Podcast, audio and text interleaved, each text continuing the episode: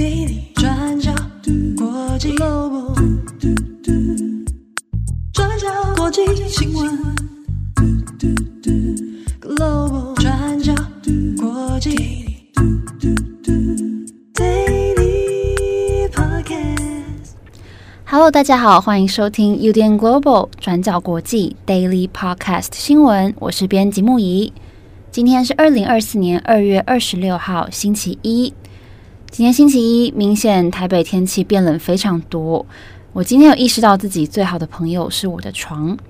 早上起来的时候，我在被窝里挣扎了非常久，然后好不容易下了床之后呢，一路在通勤的过程当中，我满脑子都是我的床，实在是非常难以离开我的好朋友，我的床。所以天气冷冷的，在台湾北部、东北部还有东部的大家，记得要注意保暖防寒哦，不要感冒了。好，那我们今天准备了两则的国际新闻要来跟大家分享。第一则，我们会先来看俄乌战争。俄乌战争在二月二十四号这一天正式满两周年了。那乌克兰官方也是第一次由官方来公布两年以来的战损。那我们今天会稍微来简单看一下目前几个重要的战况进度。那再来是第二则，我们要来看美国共和党的初选进度。这一次南卡罗来纳州的初选呢，川普又赢了，他赢了竞争对手海莉。那这次不仅是拿下了，也是在海莉的家乡赢得了这场初选。那接下来，川普会带着怎么样的优势来迈向三月初即将上场的超级星期二呢？那这次海莉又怎么会在自己的地盘输了这场选举？我们一起来看看。好，那我们今天第一则先来看俄乌战争两周年。大家知道，二零二三年乌克兰发起反攻，那原本是备受期待的，不过最终不仅延迟了，也没有能够取得具体的成效。乌克兰在试图驱逐入侵的俄军这些战役当中，遭遇到了各种的挫折，包括我们先前跟大家更新到的，在二月十五号，乌克兰宣布撤出顿内茨克州的阿夫迪夫卡，那也成为俄罗斯从二零二三年五月攻下巴赫穆特以来最大的战果。那乌克兰国防部长乌梅罗夫他也指出，武器供应不足，让乌克兰在战争当中处于不利的地位。他说：“乌克兰做尽了各种可能跟不可能的事情，不过如果武器没有办法及时供应，那我们就不断的受挫。”泽伦斯基在二月二十五号发表了一场演说，他说：“失败的原因除了反攻计划提前被俄罗斯得知之外，还有一个原因就是他们缺乏武器。”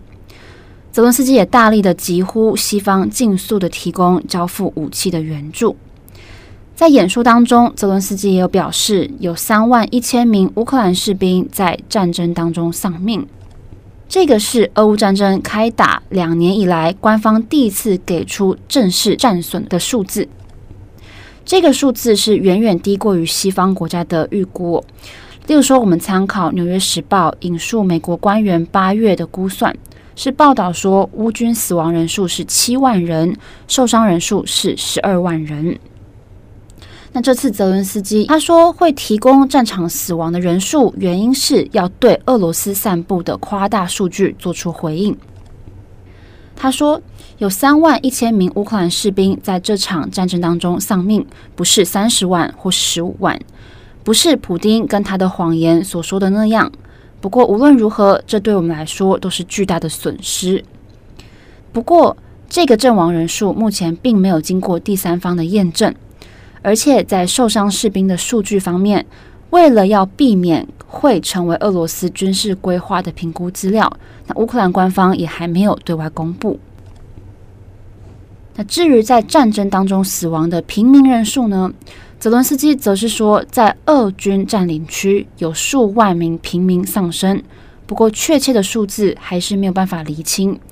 他指出说：“我不知道他们当中有多少人死亡，多少人被杀害，多少人被谋杀、被折磨、被驱逐。”那泽伦斯基另外也提及了乌克兰统计的俄军战损，表示说已经有十八万名俄罗斯士兵战死，还有数万人受伤。那对于这件事情呢，俄罗斯并没有进行回应，也没有透露他们战损的伤亡。不过倒是 BBC 跟俄罗斯独立媒体 Mediazona 他们有做一个合作调查，确认说有四万五千多名阵亡俄军的姓名。而如果我们看总体对俄军死亡人数的粗估呢，都远高于这个数字。像是英国国防部在二月估算的时候就说，俄军的死亡人数是三十五万人。所以我们可以看到，自从开战以来，俄乌双方都把战损数字看作是非常高度敏感的资讯。而乌克兰国防部长则是强调说，西方对乌克兰的军援有至少一半延迟交付，导致了前线乌军的伤亡损失跟领土损失。像是欧盟承诺在二零二四年三月之前要提供一百万发的炮弹，不过目前为止只有送抵其中的百分之三十。那我们回头看有关欧盟承诺要提供的炮弹。德国在二零二三年十一月的时候已经有警告，这个计划没有办法如期的实现。一直到二零二四年一月，欧盟则是指出说，其中有一半的军援炮弹会在期限之前送抵乌克兰，那至于剩下的一半，要到二零二四年年底才能够全数交付。那另外一方面呢，即使在漫长的谈判之后，欧盟在二月一号终于通过了五百四十亿欧元的援乌计划。不过，最大援乌国就是美国，他们这个六百亿的援乌预算到现在还在众议院卡关。在阿夫迪夫卡被俄军控制之后，美国总统拜登也把失守的原因之一归咎在国会拖延通过这个援乌计划。那拜登他本人也有亲自打电话给泽伦斯基，承诺说一定会提供这笔援助预算给他们。而在二月二十四号，俄乌战争满两周年的这一天，几个西方领导人也有前往基辅表达声援乌克兰。像是意大利跟加拿大都宣布说要跟乌克兰签署安全协议，支持乌克兰加入北约。那其中加拿大的协议内容当中，还包括要提供三十亿加币的财政跟国防援助。不过，我们可以看到，不只是乌克兰，俄罗斯也同样面临军事资源方面的困难。我们看 BBC 也有引述了西方官员的说法，指出说，俄罗斯目前国内弹药生产能力不足以来应付俄乌战争的需求，也就是说，当前俄罗斯只能寻找替代来源来增加战场的武器，像是采购伊朗的无人机，或是北韩弹药库存，或是征购原本其他国家向俄罗斯购买的军武设备。那在军队人数方面呢？俄罗斯在二零二二年九月的时候，有大规模动员三十万的后备军人，大家记不记得？当时还引发非常大的反弹，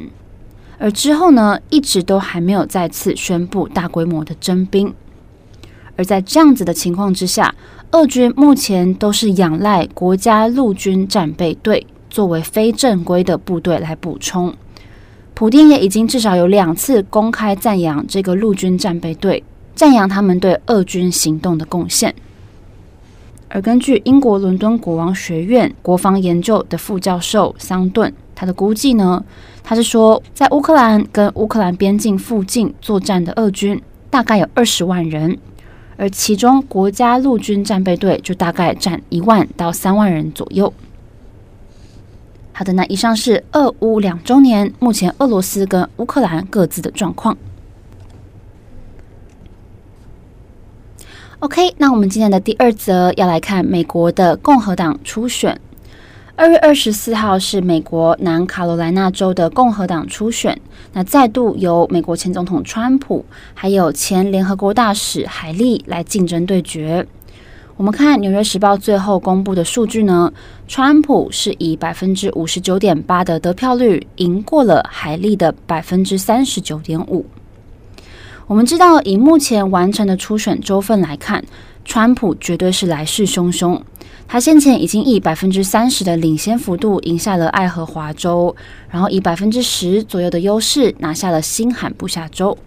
那内华达州，川普也是轻松拿下。这次海莉被认为说，在自己的家乡也是担任过六年州长的南卡州，可能海莉是拥有某种程度的主场优势的。不过，川普取得胜利的速度相当的惊人，这次的得票率也超过了海莉，大概百分之二十左右。我们回来看，海莉担任南卡州州长的期间是在二零一一年到二零一七年之间。那在担任州长期间，他也是以减税等等的政策受到民众的欢迎。那接着在二零一七年川普执政的期间，他才被派驻到联合国担任大使。原本海莉的支持者期待海莉能够在自己的老家打出超乎预料的表现。不过，他实在是抵挡不了川普他在支持者还有党内高层的支持。这次南卡州的初选呢，其实我们可以看到，重点不是谁胜出，而是胜出的幅度有多大。根据选前的分析呢，如果海莉他的得票率大概差距川普百分之十五左右，那等于是说海莉的表现算是还不错的。不过，根据实际投票的结果，两个人的差距大概是百分之二十。那根据路透社的分析，川普可以在南卡州胜出，除了民众的支持之外呢，关键也是川普在党内的布局。我们看，截至一月二十四号，也就是南卡州初选的前一个月，川普就已经获得了一百五十八名南卡州现任跟前任共和党成员的支持。当中包括很多议员啊、市长等等，远远超过海莉。那在形象上，海莉比较偏向是传统的保守派。反观川普，他现在还是持续把自己打造成是政治界的局外人这种形象。而且我们可以看到，最近在公开的发言上，川普他也渐渐不再聚焦说要赢得哪一个州份的初选这种比较像是短期的目标。而是一直在强调十一月的总统大选，他会怎么样打败现任总统拜登。不过，海莉他在输了四个州份的初选之后，他还是拒绝退出这场竞争。他说，不管南卡州的初选结果怎么样，他都会继续拼下去。好，那我们看，在二月二十五号是保守政治行动会议的年度大会。这个保守政治行动会议又简称是 CPAC，这个是美国保守派政治家每一年会举行的一次政治会议，从一九七三年就开始了，是由美国保守联盟来主办的。川普呢，在二月二十五号参加了这场 CPAC 的年度大会，而且发表了将近一个半小时的演说。这场 CPAC 的演说有几个重点。包含俄乌战争、外交政策、边境安全、执法以及解决犯罪率的问题。那当然还有川普对拜登政府的一连串批评。大家知道，川普现在身上是背负着好几条的刑事指控。那他也把自己被起诉的次数跟美国黑帮老大艾尔卡彭做比较。那近期以来，他也把这件事情跟俄罗斯反对派领袖纳瓦尼他被受到的迫害做比较。他还说，审判他的法庭宛如这个史达林在一九三零年代的作秀公审一样。那他也直言不讳地指控拜登政府。表示说，他们使用了一群伪装成法官、陪审团还有检察官的狂热激进左翼民主党分子，来取代法律本来就应该要有的正当程序。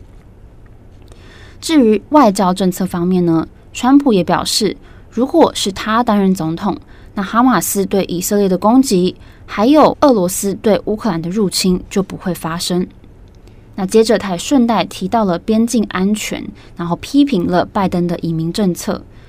他说，非法跨越边境的人数已经创下了历史新高。他认为这些非法移民正在扼杀美国全国人民。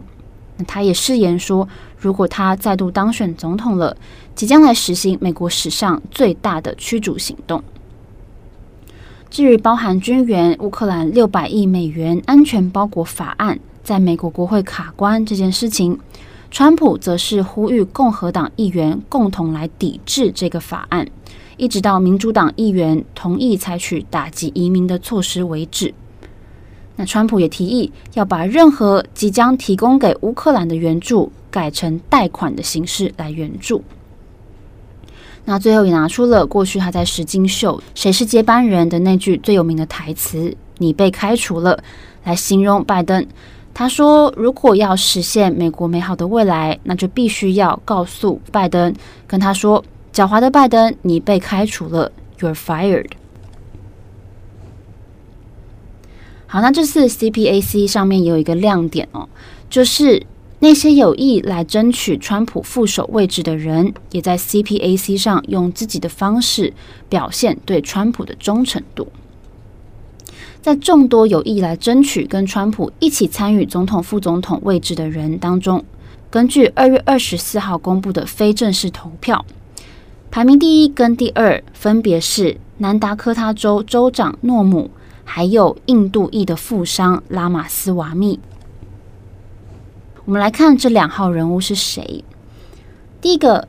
排名第一的诺姆，他今年五十二岁。他从二零一九年一月就开始担任南达科他州的州长，也是南达科他州的第一位女性州长。过去他在打击人口贩运、还有医疗保健等等都相当受到关注。而他身为共和党员，对于反对堕胎的立场也是坚定不移的。在二零一九年的时候，他签署了几项限制堕胎的法案。他表示，医学研究都有证明。还没有出生的婴儿可以在子宫里面感觉、思考以及辨别声音。那他也认为这些还没有出生的婴儿，他们都是人，必须要给予他们跟他人平等的基本尊严。好，那再来是排名第二的拉玛斯瓦米。拉玛斯瓦米今年是三十八岁，是一名美国的企业家。那他是美国一名亿万富翁，也是前生技公司的高层。那大家可能对于这个拉玛斯瓦米有一点印象，是因为他曾经在二零二三年的时候宣布他要参选美国总统的共和党提名。凭着他年纪相对年轻，然后气势还有财力等等，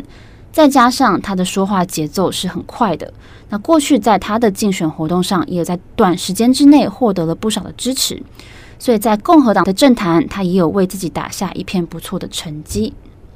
不过，在今年一月的时候，他暂停了所有的竞选活动，然后改为支持川普。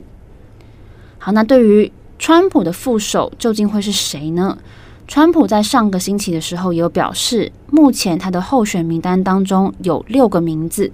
除了我们刚刚提到的诺姆，还有拉马斯瓦米之外，还有佛州州长迪尚特、美国南卡州联邦参议员提姆史考特。联邦众议员拜伦·唐纳兹，还有美国夏威夷州众议院议员加巴德。那川普在受访的时候，他就说，这些人的确都在他的候选名单当中，而且这些人都是好人。不过，川普他现在竞选的这个不确定性还是非常大的，所以最后他的这个竞选搭档会是谁，要怎么选择，还是存在很大的不确定性。好的，那以上是有关南卡州初选，还有川普的 CPAC 演说。好，那以上就是今天的 Daily Podcast 新闻。节目的最后，这个我们的主编七号他请我来谢谢大家，谢谢昨天有来书展，然后参加七号还有王信贤老师讲座的听友们。那现场的互动相当的热烈，那也谢谢大家一起来参加。那这次的书展呢，的确非常的热闹。我在星期六跟星期天的时候都有到书展的现场来逛书啊，然后参加活动。那现场也是有相当精彩的一些哦，像是音乐表演啊等等。希望大家都有非常享受这次的书展。那今天我们也要来跟大家预告一下，今年度转角国际 Live Podcast 的第二场。会是由编辑木以我跟我们的驻日本东京作者陈威成，我们两个人一起来办的这个实体讲座，时间就在这个星期六三月二号的下午时间。那我们这次的讲座呢，会是以威成哥他长期研究航空，还有他观察日本政经史地相关的一个经验，有这个出发。然后再加上我过去受过飞航训练的相关经验，来跟大家一起讨论，在一月的时候羽田机场的日航事故之后的调查后续，还有有关于飞机上的逃生问题等等。那上次呢，这个日航事件发生之后，我们陆续收到了很多的讯息，不管是日航的这个调查内容，还有逃生相关的知识，啊，感觉好像大家有种欲罢不能的感觉，就是会有层出不穷的好奇跟问题出现。那如果大家对于这波日航事件的报道还有更多的疑问，也欢迎大家来现场跟我们一起讨论。那我们预计在这个星期会开放报名，现场的开放人数是三十五个人。那地点在限流侧店。那也请大家密切注意活动报名的资讯公开，非常期待这个星期六跟大家见面。那今天也谢谢大家的收听，大家记得要注意保暖、注意睡眠、注意健康。我是编辑木仪，我们明天再见喽，拜拜。转角国际我只要你亲，Global Daily podcast 的新闻